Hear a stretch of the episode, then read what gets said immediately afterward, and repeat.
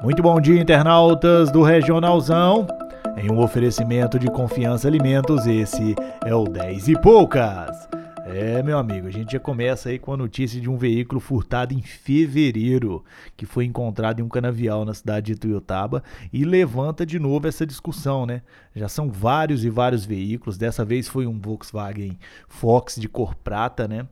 A Polícia Militar do Meio Ambiente, lotada em Ituiutaba durante um patrulhamento na zona rural, recebeu informação de que havia um carro abandonado em um canavial. Os policiais se dirigiram imediatamente ao local estaria o suposto veículo, né? Sendo lá então foi encontrado o veículo em um corredor de plantio de cana de açúcar. Obviamente, Uh, funcionários da usina devem ter encontrado esse carro lá e não é o primeiro e nem o último, né?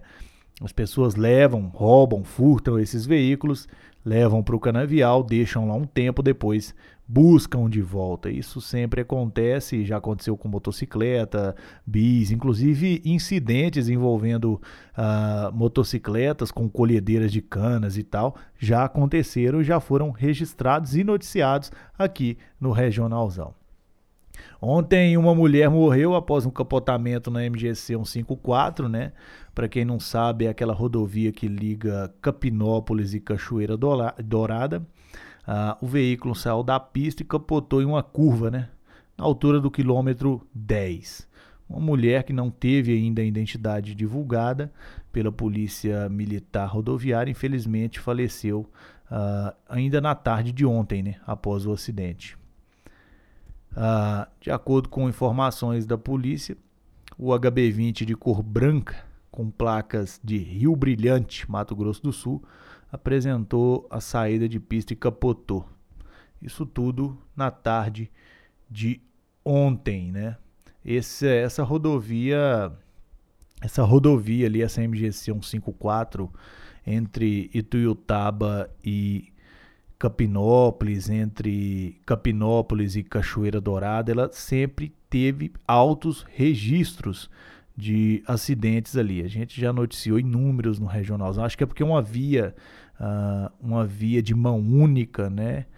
E muito reta, as pessoas correm muito, apesar de ter uma sinalização razoável, mas realmente acontece muito acidente ali. A gente já noticiou vários e vários casos. Infelizmente, essa mulher veio a óbito e, segundo informações, o condutor também teria vindo a óbito. Isso teria sido tudo na tarde de ontem, né? Mas informação do condutor, a, do óbito do condutor, ainda não foi confirmada oficialmente. Com relação aos números do Covid-19, na cidade de Tuiutaba foram registrados 87 novos casos da doença, levando em conta aí já são 470 casos ativos, ontem eram 440 casos, então estava em queda livre, infelizmente voltou a subir os casos, né?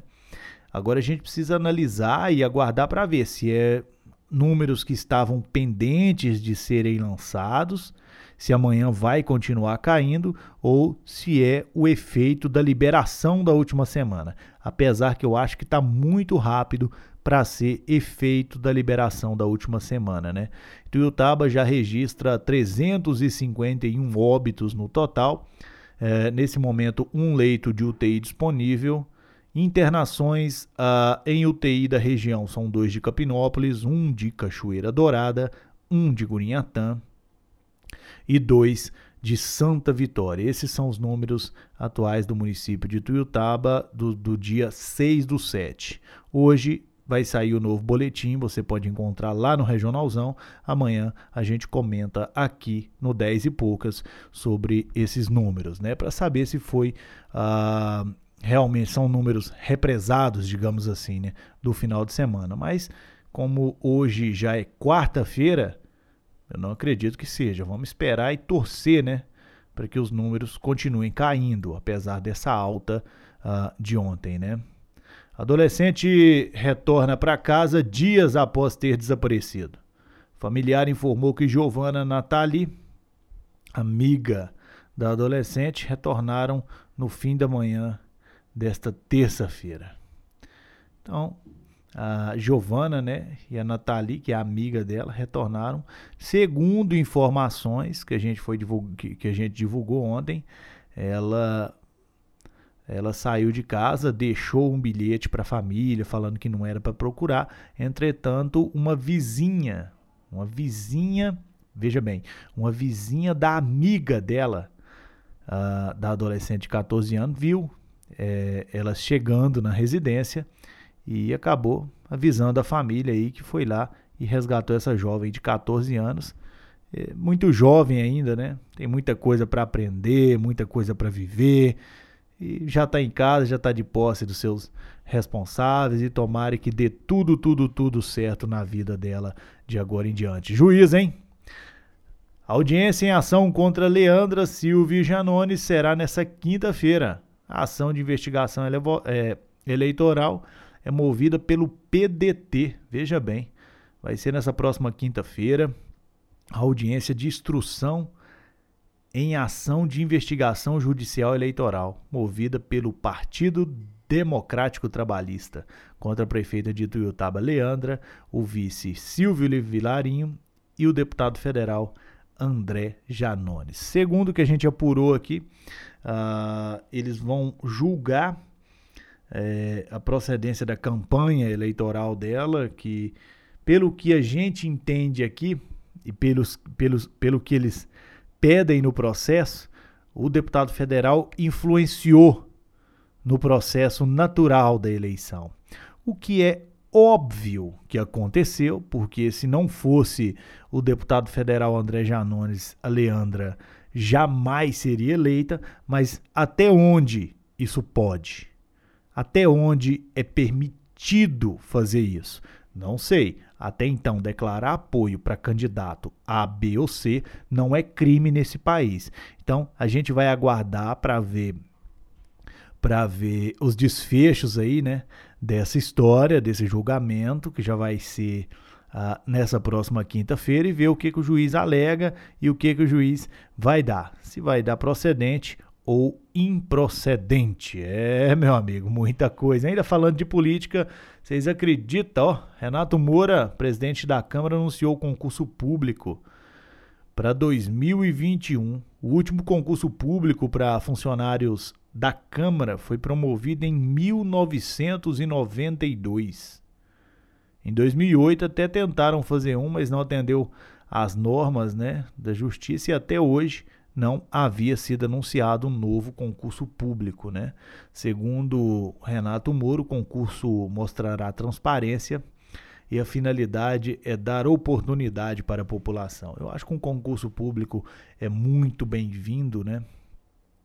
É, e, e, não só na Câmara Municipal, acho que Uh, na prefeitura também deveria ser feito, uh, nas prefeituras da região. Existem vários e vários cargos aí que podem ser colocados com funcionários efetivados, concursados. Todo mundo sabe uh, dos benefícios aí de ter esses funcionários concursados aí, né?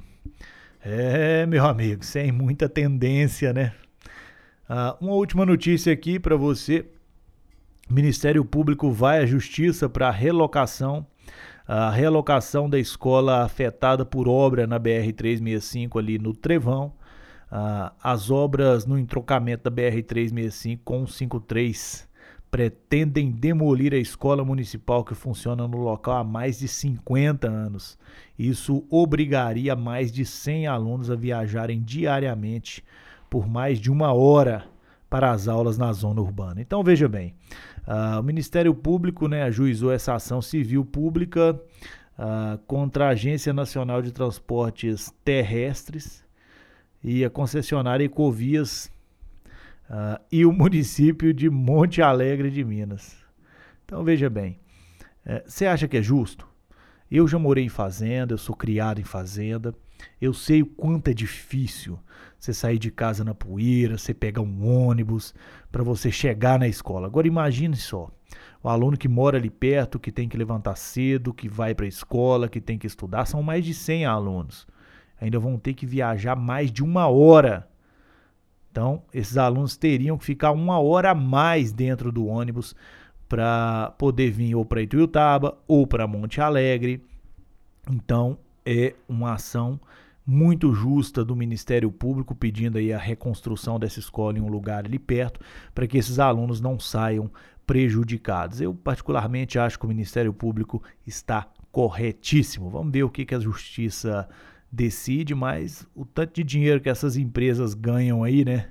Essa Ecovias do Cerrado, não sei se é ela a responsável pela reconstrução dessa escola.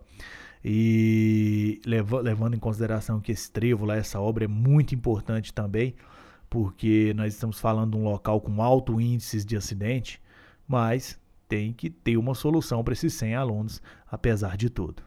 Minha gente, quero agradecer a audiência de todo mundo que está on com a gente, que sempre participa aí das nossas interações. Não esquece de seguir a gente no Instagram com o nosso Tudo às 10 lá, diariamente, de segunda a sexta que a gente tá fazendo lá. Tem o Tudo às 10 no Facebook, que a gente bate aquele papo diferente. E aqui no Spotify. Para você que não segue a gente no Spotify, é só seguir o 10 e poucas. Lá escreve o Regionalzão, o 10 e poucas, e segue esse podcast aqui, beleza? Agradecer a todo mundo de coração, isso e muito mais no seu Regionalzão, o Triângulo em Foco!